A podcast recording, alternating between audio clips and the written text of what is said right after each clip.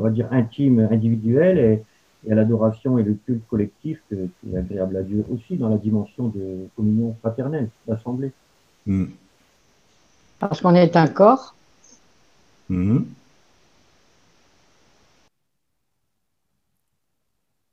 En fait, on n'est pas là pour euh, jouer à l'église.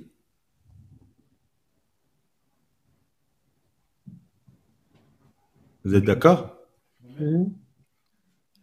On n'est pas là pour jouer à l'église. On se réunit pas parce que, bah voilà, ça fait euh, dimanche, il faut qu'on se réunisse. Euh, voilà, c'est comme ça l'église.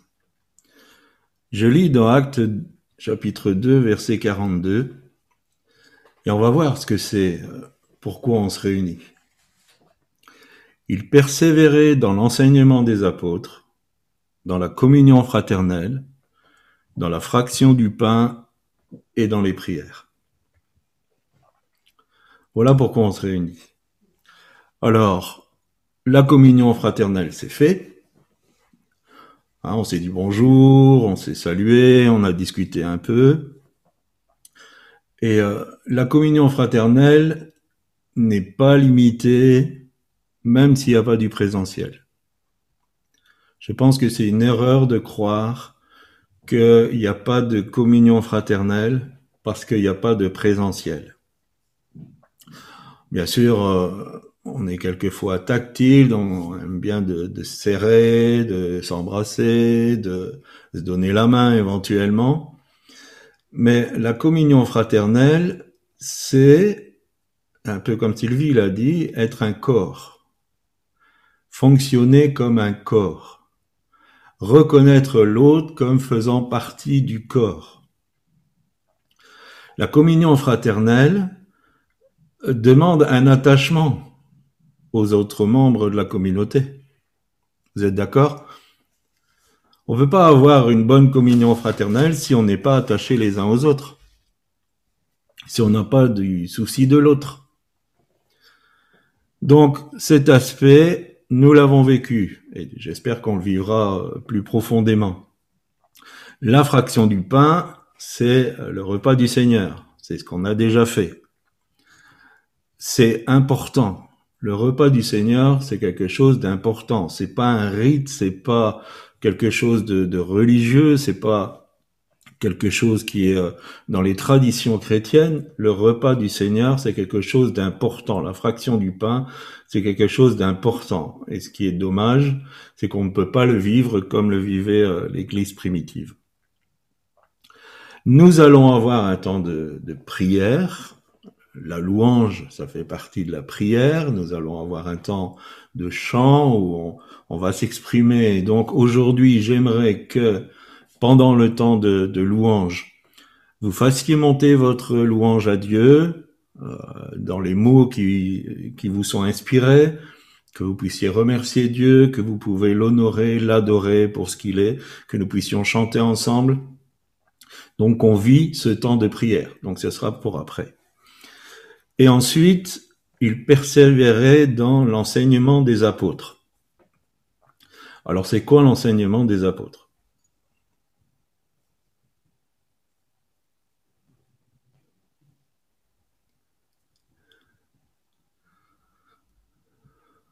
C'est ce qu'on trouve dans les épîtres, hein, dans le Nouveau Testament. Principalement l'apôtre Paul, on va dire, qui en a écrit le plus euh, pour l'Église. Euh, l'apôtre Paul n'était pas encore en action dans Acte 2. Oui, dans Acte 2. Alors c'était quoi l'enseignement des apôtres? Puisqu'il faut persévérer dans cet enseignement. Puisque euh, la vie de la communauté, c'est ce qu'on a vu, la communion fraternelle, la fraction du pain, euh, les prières, et persévérer dans l'enseignement des apôtres. Et c'est très important. Alors je nous renvoie à Matthieu 28, 20. Si quelqu'un peut le lire, si vous avez votre Bible.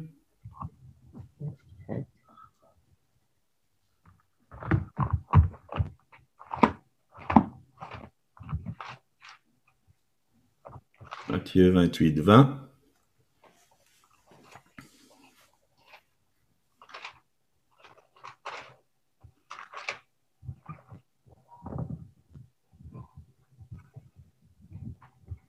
Enseignez-leur à garder tout ce que je vous ai prescrit, et voici, je suis avec vous tous les jours jusqu'à la fin du monde. Voilà l'ordre de Jésus. Enseignez-leur à observer ou à garder tout ce que je vous ai prescrit.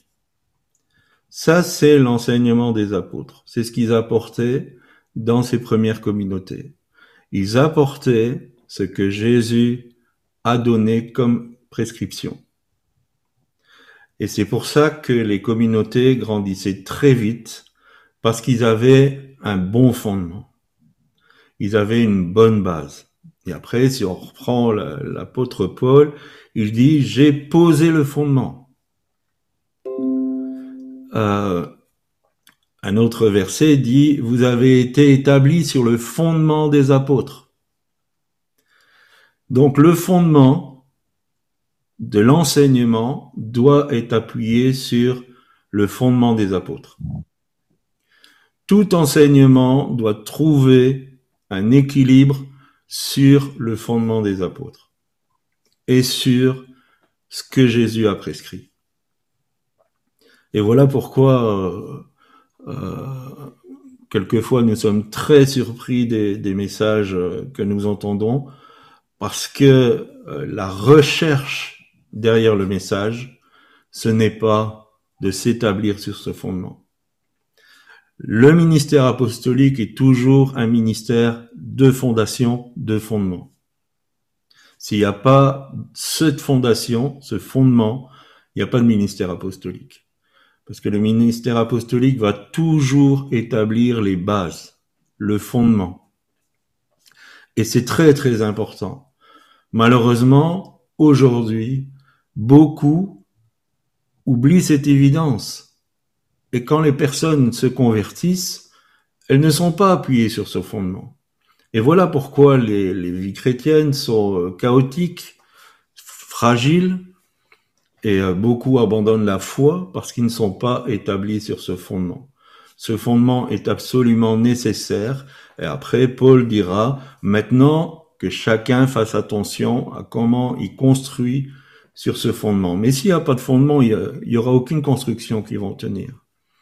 Donc nous avons besoin de revenir à cet enseignement des apôtres, qui est d'annoncer les prescriptions de Christ. Et pas de, prêcher sur euh, euh, la réussite, sur euh, tout ce que vous voulez, sur l'épanouissement de soi, sur le, prophétique débridé.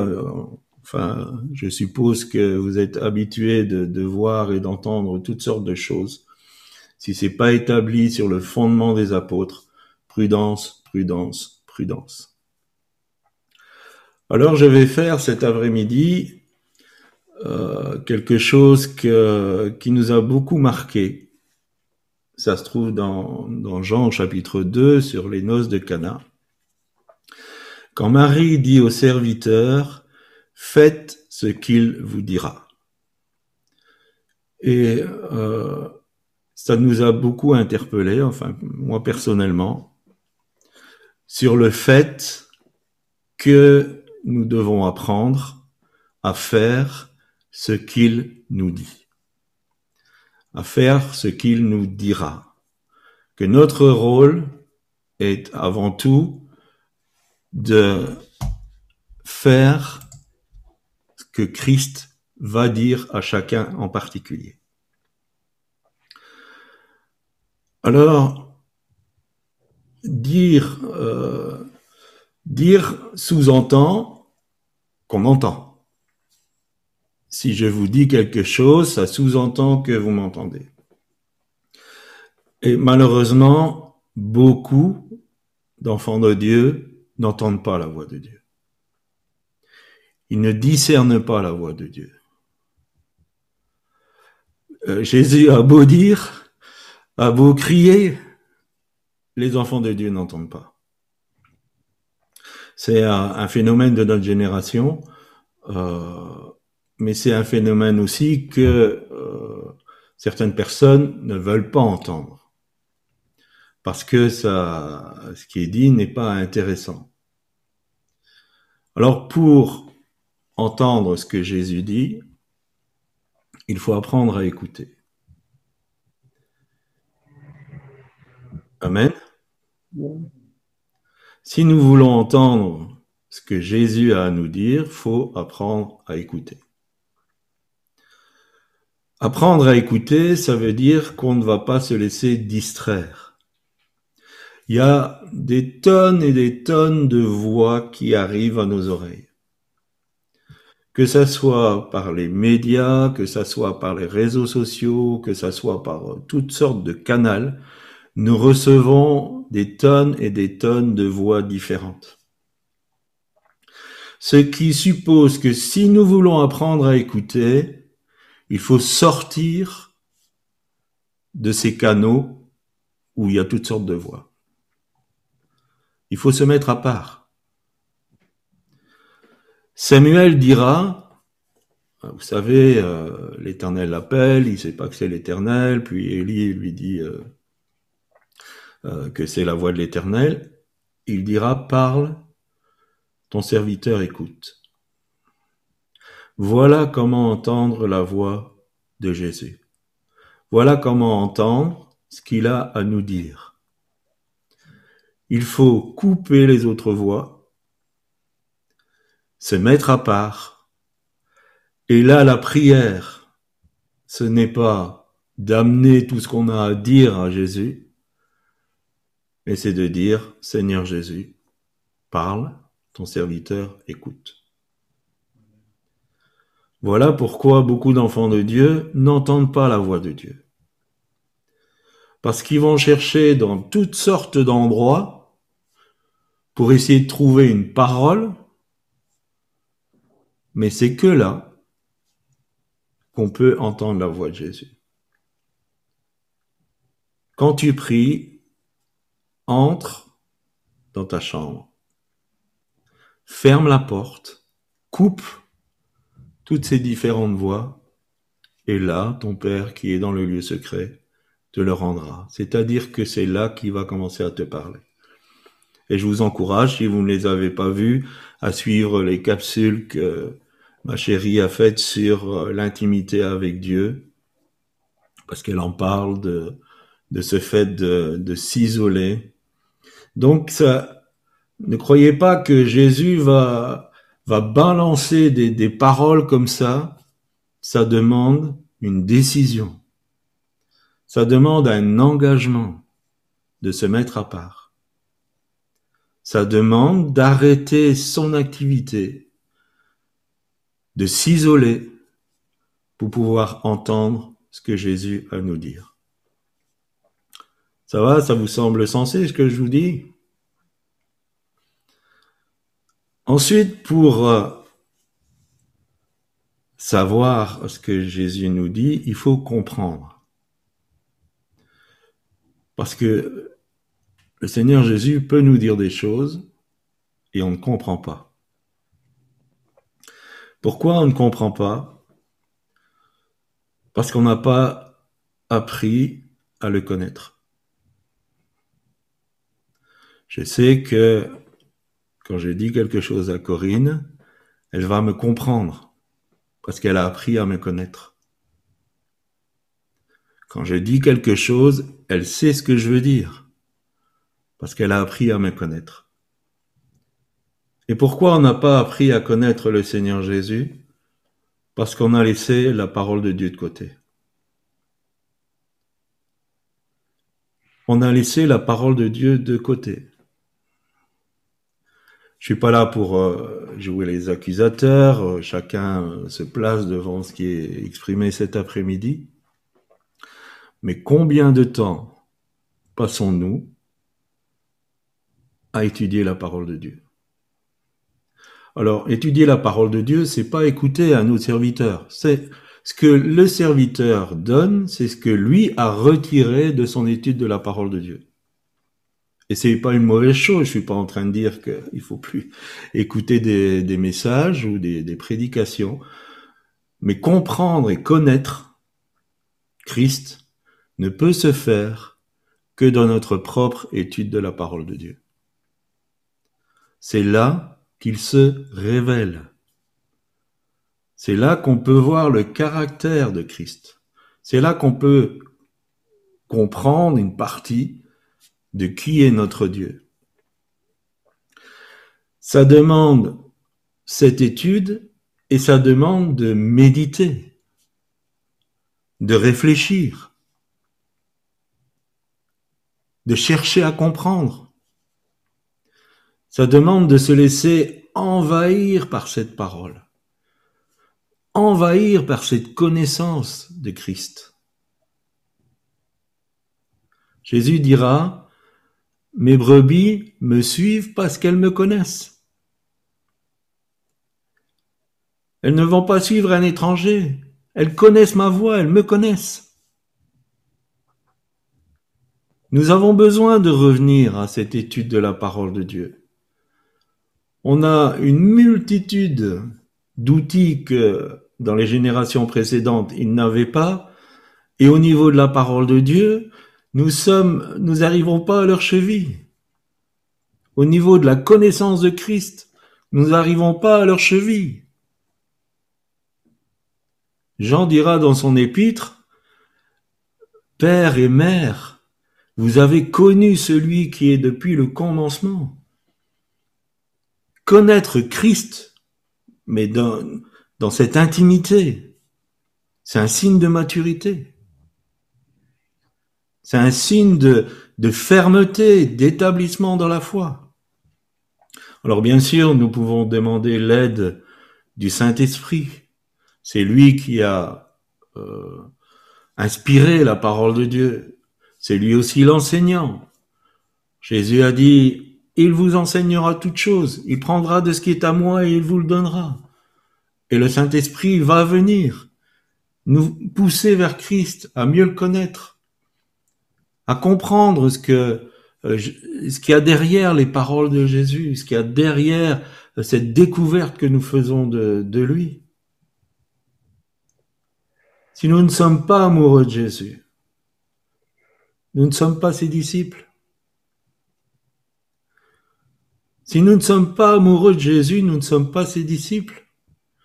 Nous sommes peut-être des croyants, nous sommes peut-être des sympathisants, nous sommes peut-être même des chrétiens. Mais si on n'est pas amoureux de Jésus, on n'est pas un disciple. Amen.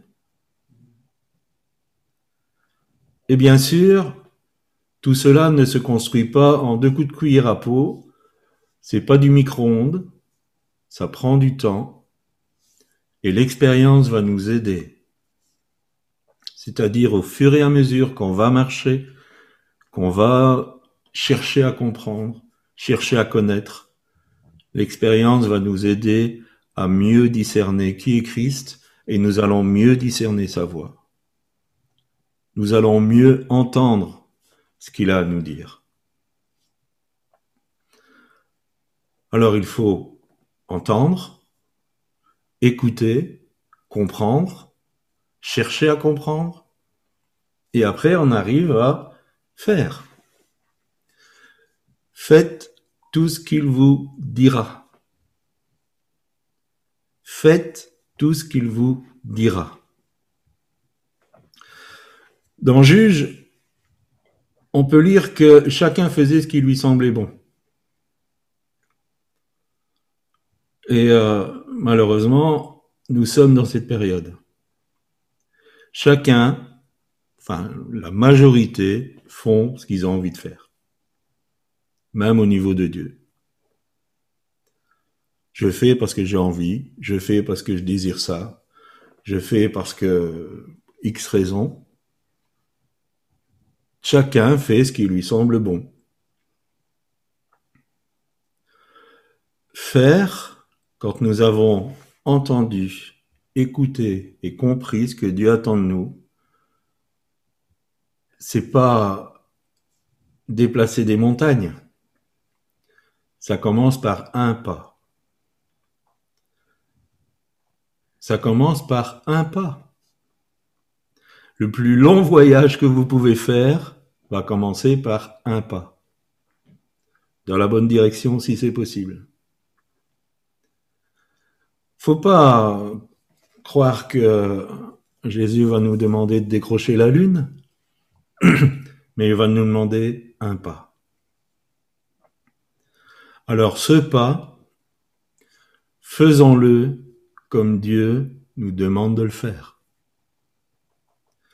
Ne nous laissons pas tenter par ce qui est raisonnable. Il y a un truc que j'aime raconter, c'est que si Noé vivait aujourd'hui et qu'il venait partager sa vision, le conseil d'administration dirait, écoute Noé, trois étages c'est trop, avec deux il y a assez. Puis il y a un autre membre du comité qui dirait, bon finalement, ces espèces-là d'animaux, on va pas les prendre, donc comme ça on gagne le troisième étage. Il y a un autre qui dirait, euh, Noé, le bois de gopher, non, non, non, faut prendre du chêne, il faut quelque chose de solide. Et un autre qui dirait, euh, Noé, on va se déplacer plus près de la mer et quand l'église sera plus près de la mer, on fera une arche. Vous comprenez ce que je veux dire? Dieu n'est pas raisonnable. Dieu n'est pas raisonnable. Quand Jésus a guéri l'aveugle qui a dû se laver à Siloé, il a fait de la boue avec sa salive et l'a mis sur euh, les yeux de l'aveugle. C'est raisonnable? Comme traitement, c'est raisonnable? Alors déjà, celle-là, on serait en présentiel, je vous l'aurais fait. Après, je vous aurais dit, qui est volontaire pour que je fasse, que je mette ma langue sur sa langue, que je mette mes doigts dans ses oreilles pour qu'il entende et qu'il parle? C'est raisonnable? Dieu n'est pas raisonnable. Et le pas qu'il va nous demander ne sera peut-être pas dans notre raisonnable. Et ne tombons pas dans la tentation de faire les choses comme nous estimons devoir les faire. Sinon, nous ne faisons pas ce qu'il nous dit. Nous faisons peut-être quelque chose, mais nous ne faisons pas ce qu'il nous dit. Ensuite, après ce premier pas, il faut aller d'étape en étape. Faut pas croire qu'on va atteindre le but tout de suite. Faut y aller un pas à la fois, d'étape en étape. Et dans ce domaine, laissons-nous enseigner par ceux qui ont déjà fait. Acceptons les conseils. Acceptons d'être enseignés. Acceptons d'écouter ceux qui ont déjà de l'expérience dans ce que Dieu nous demande de faire. N'essayons pas de, faire tout à notre tête. Alors j'aime cette phrase. Ils l'ont réalisé parce que personne ne leur a dit que c'était impossible. Je répète, ils l'ont réalisé parce que personne ne leur a dit que c'était impossible. Si vous êtes dans le dire, dans les paroles du Seigneur Jésus, si vous faites exactement comme il vous demande de faire, rien ne sera impossible. Amen. Parce qu'il n'y a rien qui est impossible à Dieu. Rien ne sera impossible. Mais faut faire exactement ce que le Seigneur Jésus nous demande de faire. Alors en conclusion, je dirais, cet après-midi, prenez de bonnes résolutions. Prenez de bonnes résolutions. Ça commence là, c'est pas, je suis pas en train de donner les, euh, clés du succès, les, les clés pour voir la puissance de Dieu sont des choses euh, certainement simples, mais prenez des bonnes résolutions. Et une de ces bonnes résolutions, c'est de dire, Seigneur, j'ai commencé à écouter à ce que tu as à me dire. Démarrons par là.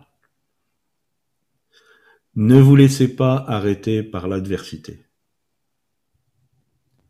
Vous pouvez faire un tas de choses, le diable ne va jamais essayer de vous arrêter. Au contraire, il va essayer de vous pousser et de vous pousser encore, tant que ces choses ne sont pas dans la volonté de Dieu.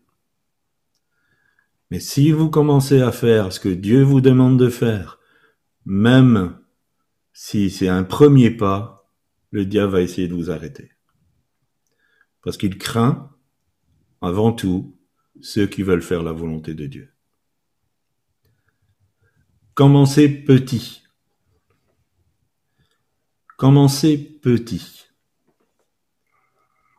J'espère que vous n'allez pas prendre ce message comme voilà, maintenant je vais rentrer dans mon appel, je vais faire ce que ce que Dieu a pour moi, je vais rentrer dans ma destinée. C'est pas ce que je suis en train de dire. Je suis en train de dire mettez-vous à l'écoute du Seigneur dans les petites choses. Dans les petites choses. Si je laissais euh, Corinne témoigner, un jour, au travail, elle a été interpellée par le Saint-Esprit parce que il y avait un papier qui était à côté de la poubelle. Et c'était pas le sien. le Seigneur lui a dit non, faut le mettre dans la poubelle. C'est une petite chose. Mais si vous saviez comme Dieu fait attention à ces petites choses. Donc commencez petit. Commencez à observer tout ce que Jésus a prescrit petit dans votre vie quotidienne. Et Dieu va vous donner des choses plus grandes. Allez-y avec la force que vous avez. Va avec la force que tu as. Si tu es revêtu de la force pour tuer un Goliath, va tuer ton Goliath. Si tu n'es pas encore revêtu de cette force, ne va pas tuer ton Goliath. Faites avec la force qui vous est communiquée. Ne sortez pas du cadre de ce que Dieu vous donne. Parce que quand Dieu demande quelque chose, il nous équipe. Il nous donne ce qui est nécessaire pour accomplir cette chose. N'imitez personne. N'essayez de pas faire comme les autres. Faites avec qui vous êtes et selon les instructions du Seigneur. Faites ce qui vous est réservé à vous. Certains ont reçu cinq talents, d'autres deux, d'autres un, d'autres un demi. L'important, c'est pas le nombre de talents. L'important, c'est qu'est-ce que tu fais avec ce talent, avec ce que Dieu t'a donné. Et pour revenir à ce que nous avons entendu comme message, ne soyez pas esclaves des dons ni des talents, mais devenez esclaves du donateur des dons. Devenez un esclave de Christ. Et quand Paul dit je suis esclave de Christ, ça veut dire que quand on est esclave, dès que le maître dit quelque chose, on s'exécute.